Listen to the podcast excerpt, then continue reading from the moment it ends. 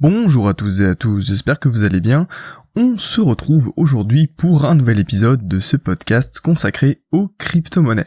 Euh, et donc on attaque du coup février, ce nouveau mois euh, du mois de, enfin comment dire, ce nouveau mois euh, de l'année 2018. C'est vrai que le temps passe extrêmement vite, avec un sujet qui fait un petit peu rebond à ce qu'on a dit hier sur les agences de notation.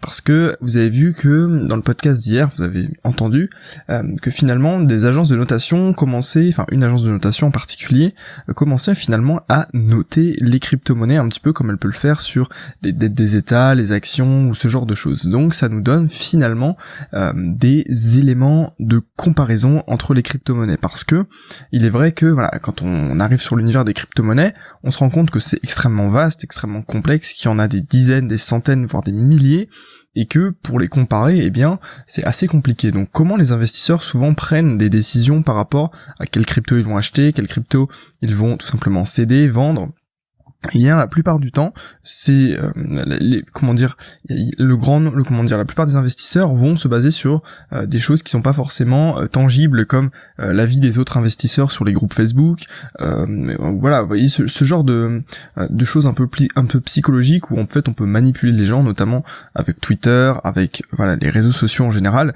Et on voit souvent comme je vous le disais à plusieurs reprises dans ces podcasts que les comment dire les les sociétés les qui possèdent un très gros budget marketing, un très gros budget publicitaire, euh, arrivaient souvent à sortir du lot, euh, pas parce que leur projet était cool, mais simplement parce que euh, elles, elles, avaient une meilleure visibilité et une meilleure présence en ligne sur les réseaux sociaux.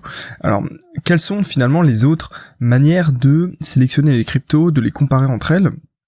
Eh bien, euh, il y a la, capitalisation euh, boursière entre guillemets des crypto-monnaies. Euh, on le voit sur, d'ailleurs, c'est sur ce, modèle-là que CoinMarketCap a un peu bâti son succès, puisque en fait, elle enregistre, ce, site internet enregistre en fait la capitalisation de chaque crypto-monnaie, sa valorisation en fait au total sur le marché. Donc, comment on obtient cette valorisation? C'est très facile. En fait, vous prenez simplement le nombre de, de coins en circulation et vous le multipliez par le cours de la crypto à l'instant T, et vous avez en dollars ou en euros eh bien la capitalisation totale c'est un petit peu comme euh, la capitalisation boursière d'une société comme Apple ou, n'importe quelle société en bourse si vous voulez. Et donc ça donne un élément de comparaison entre les cryptos pour souvent définir en fait quelle est la première crypto, quelle est la seconde crypto. Donc à l'heure d'aujourd'hui, si on parle en, on résume en termes de capitalisation, c'est bien entendu le Bitcoin qui est premier, suivi du, de l'Ether.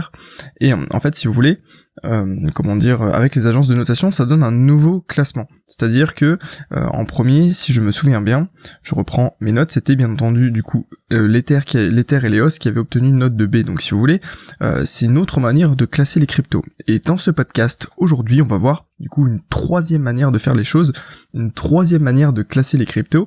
Et de toute façon, si vous voulez en savoir plus sur tous les concepts que je vais développer dans ce podcast, vous avez des liens dans la description pour tout simplement eh bien euh, aller voir un petit peu toutes ces infos et puis lire un peu euh, par vous-même euh, tout ce que j'ai pu utiliser pour créer ce podcast. Alors on va parler du GitHub. Je sais pas si ça se prononce comme ça, mais je pense que oui. Qu'est-ce que c'est en fait GitHub? C'est un service d'hébergement et de gestion et de développement en fait de logiciels. En fait, pour faire simple, Git, c'est un logiciel de gestion décentralisé. Alors comment en fait ça fonctionne? Si j'ai bien compris le système, c'est que vous avez une plateforme en ligne euh, qui vous permet tout simplement de mettre votre logiciel et puis euh, de le faire tout simplement euh, gérer, développer, héberger en fait sur cette plateforme en ligne et donc qui est accessible potentiellement un très grand nombre d'utilisateurs et vous pouvez euh, eh bien décider de qui peut interagir avec votre logiciel, qui peut aller travailler dessus, etc. Donc en fait si vous voulez c'est comme si, euh, comment on pourrait dire ça? C'est comme si c'était vraiment une plateforme sur laquelle vous placez votre logiciel, et en fait, au lieu de par exemple le télécharger pour le modifier, travailler dessus, n'importe qui peut potentiellement aller modifier votre projet, aller y apporter sa patte et sa sauce. Et en fait, si vous voulez, c'est à peu près comme ça que les crypto-monnaies se développent et euh, voilà, que euh, vous savez, c'est bien connu que la plupart des crypto-monnaies, vous pouvez y toucher. En fait, le code source des crypto-monnaies est accessible à partir du moment où vous savez tout simplement ce que vous faites et que vous savez tout simplement coder, etc. Et donc vous pouvez potentiellement apporter des changements à cette crypto-monnaie, euh, bien entendu en faisant des forks, on va y revenir un petit peu après dans ce podcast. Mais voilà, l'idée c'est ça, JIT GitHub, c'est ça. Si vous voulez, c'est vraiment un service d'hébergement qui regroupe en fait des logiciels décentralisés que vous pouvez tout simplement donner l'accès à à peu près n'importe qui. Il existe des comptes payants et des comptes gratuits.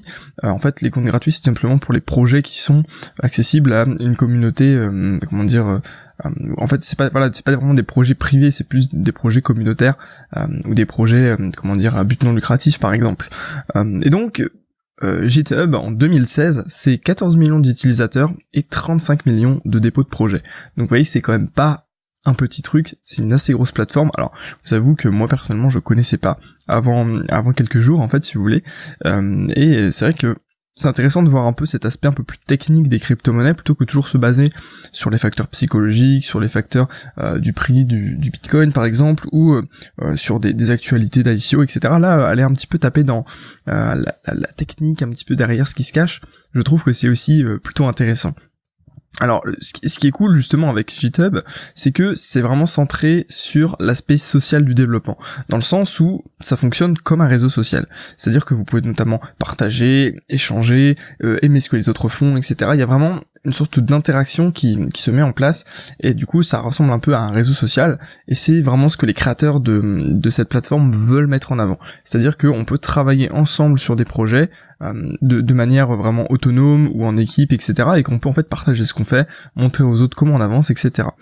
Euh, alors du coup, quand en fait vous avez un projet qui est mis en avant et que vous voulez par exemple y apporter votre patte, eh bien vous pouvez. Tout le monde peut prendre un projet, voilà, et puis le modifier à partir du moment où je pense où il est accessible. Alors je vous avoue que je me suis pas non plus penché sur les détails très techniques, mais toujours est-il que quand vous modifiez un projet, que vous y apportez euh, votre touche personnelle, en fait, vous faites une sorte de fork. Concrètement, vous avez un deuxième projet euh, exactement similaire au premier, qui peut s'appeler potentiellement pareil, mais finalement c'est vous le leader du projet, donc c'est vous qui avez la main mise dessus, et c'est vous qui décidez un petit peu tout ce que vous pouvez faire sur ce projet. Et euh, donc en fait vous reprenez le code source, et puis vous pouvez modifier des choses, et finalement ça crée tout simplement un fork. Donc c'est un peu comme ça que les forks sont potentiellement créés. De toute façon c'est ça, c'est quelqu'un qui va tout simplement reprendre le projet, le modifier un peu à sa sauce et puis euh, tout simplement le mettre euh, le mettre de côté et se dire voilà moi maintenant à partir d'aujourd'hui, je suis ma route, je trace mon chemin et euh, je ne suis plus en fait le projet principal. C'est un peu ce qui arrive et qui arrivait par exemple avec le Bitcoin et le Bitcoin Cash. Sachant que du coup le Bitcoin Cash a quand même bien réussi puisqu'il est aujourd'hui dans le top 10 des, des crypto-monnaies. mais alors du coup, ok, vous allez me dire très très très bien tout ça, mais à quoi à quoi ça sert? Parce que là, on a un peu parlé de la technique, de comment sont un peu hébergés les codes sources des cryptos, etc. Mais euh, où est le rapport finalement avec le sujet de ce podcast qui est la comparaison des crypto-monnaies? Et comment en fait on peut prendre des décisions d'achat ou de vente par rapport à des critères qui sont bah voilà définis et qui sont pour la plupart du temps un petit peu euh, nébuleux ou euh, voilà un peu après les agences de notation par exemple avaient des, ont des critères très très précis mais on n'a pas vraiment le détail. alors justement il y a un site internet qui s'est dit mais on pourrait comparer les cryptos avec les dépôts GitHub. Alors qu'est-ce que c'est? En fait, si vous voulez, on appelle ça des euh, comment dire des euh, ah j'ai perdu le mot. Euh, on, appelle ça du coup des commits. Je crois que c'est ça. En fait, si vous voulez, ce sont des comment dire voilà des commits. Voilà, j'ai retrouvé mon mot. ce sont des modifications qui sont apportées à chacun des projets sur GitHub. C'est-à-dire que plus un projet va avoir de modifications, plus un projet va être euh, mis en avant avec ses commits, et plus cela signifie que le projet euh, est travaillé par la communauté, est suivi, est mis à jour, est vivant si vous voulez. En gros, ça fait un peu, euh, on voit très vite si un projet est à l'abandon ou s'il est vraiment très actif et euh, dynamique et potentiellement mis à jour euh, très régulièrement. Alors du coup, il y a en fait, on s'est dit, bah voilà, le, ce, site internet là s'est dit, ok, mais ça pourrait être une excellente manière de comparer les crypto-monnaies d'une autre manière, au, lieu de comparer finalement la capitalisation boursière qui bah, veut pas spécialement dire grand chose. Ça veut dire que la, c'est vrai que on peut dire que ça veut dire que la monnaie est quand même assez forte, puisque elle a convaincu autant d'investisseurs d'acheter et de maintenir sa, valorisation à des niveaux importants.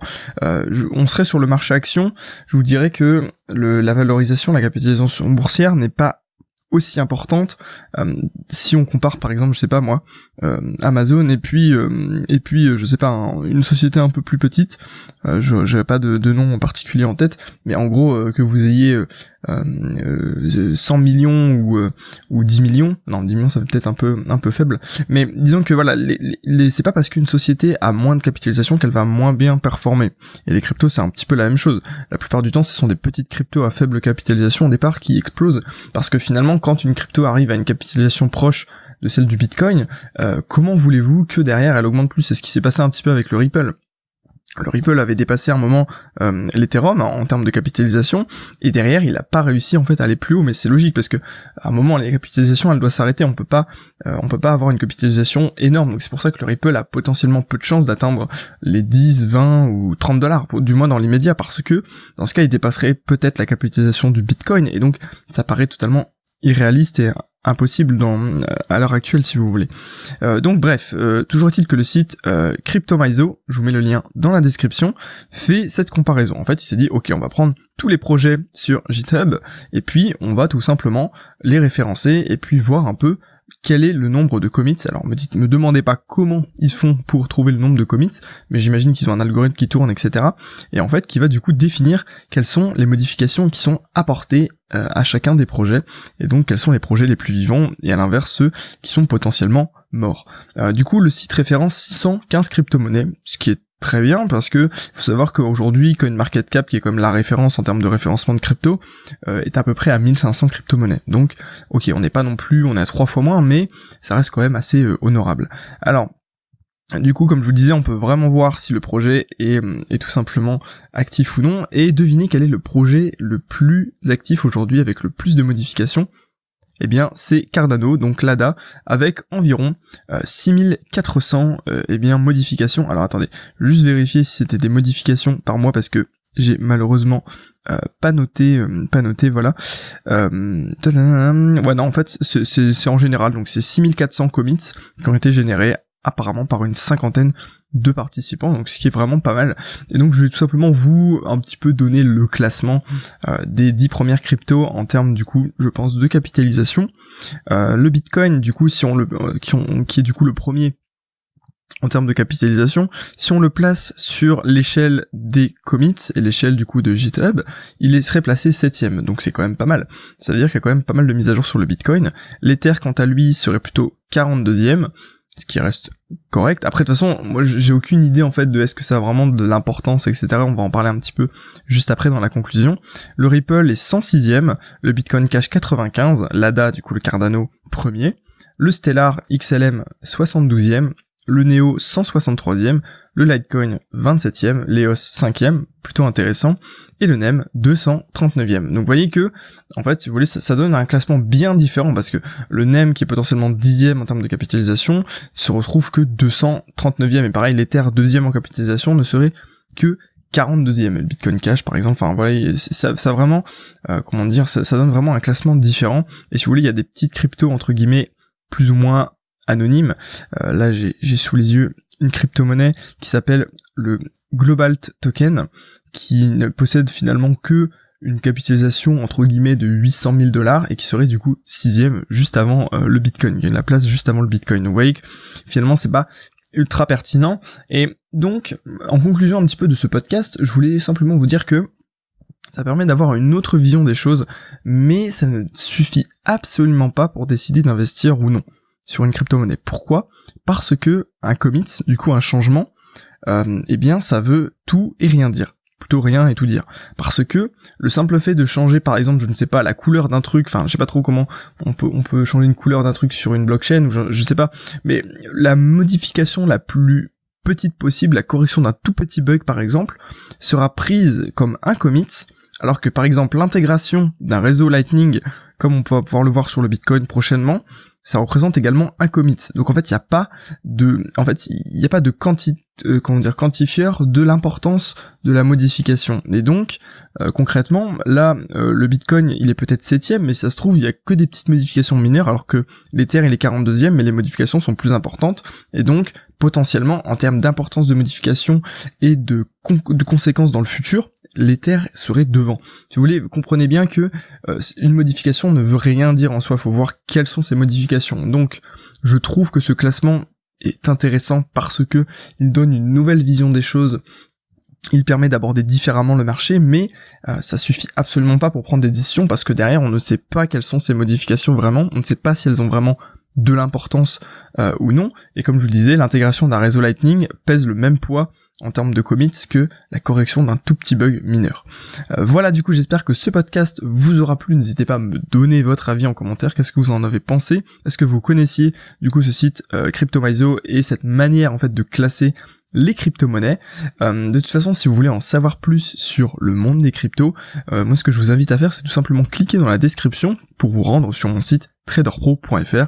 Il y a une section crypto-monnaie, donc c'est traderpro.fr slash crypto-monnaie, dans laquelle vous avez accès à un guide gratuit et sans obligation d'inscription, euh, que vous pouvez tout simplement consulter librement sur le site internet. Voilà, merci à tous d'avoir écouté ce podcast, je vous souhaite une excellente journée, on se dit à demain pour un nouvel épisode, et d'ici là, portez-vous bien, prenez soin de vous et à très bientôt tout le monde.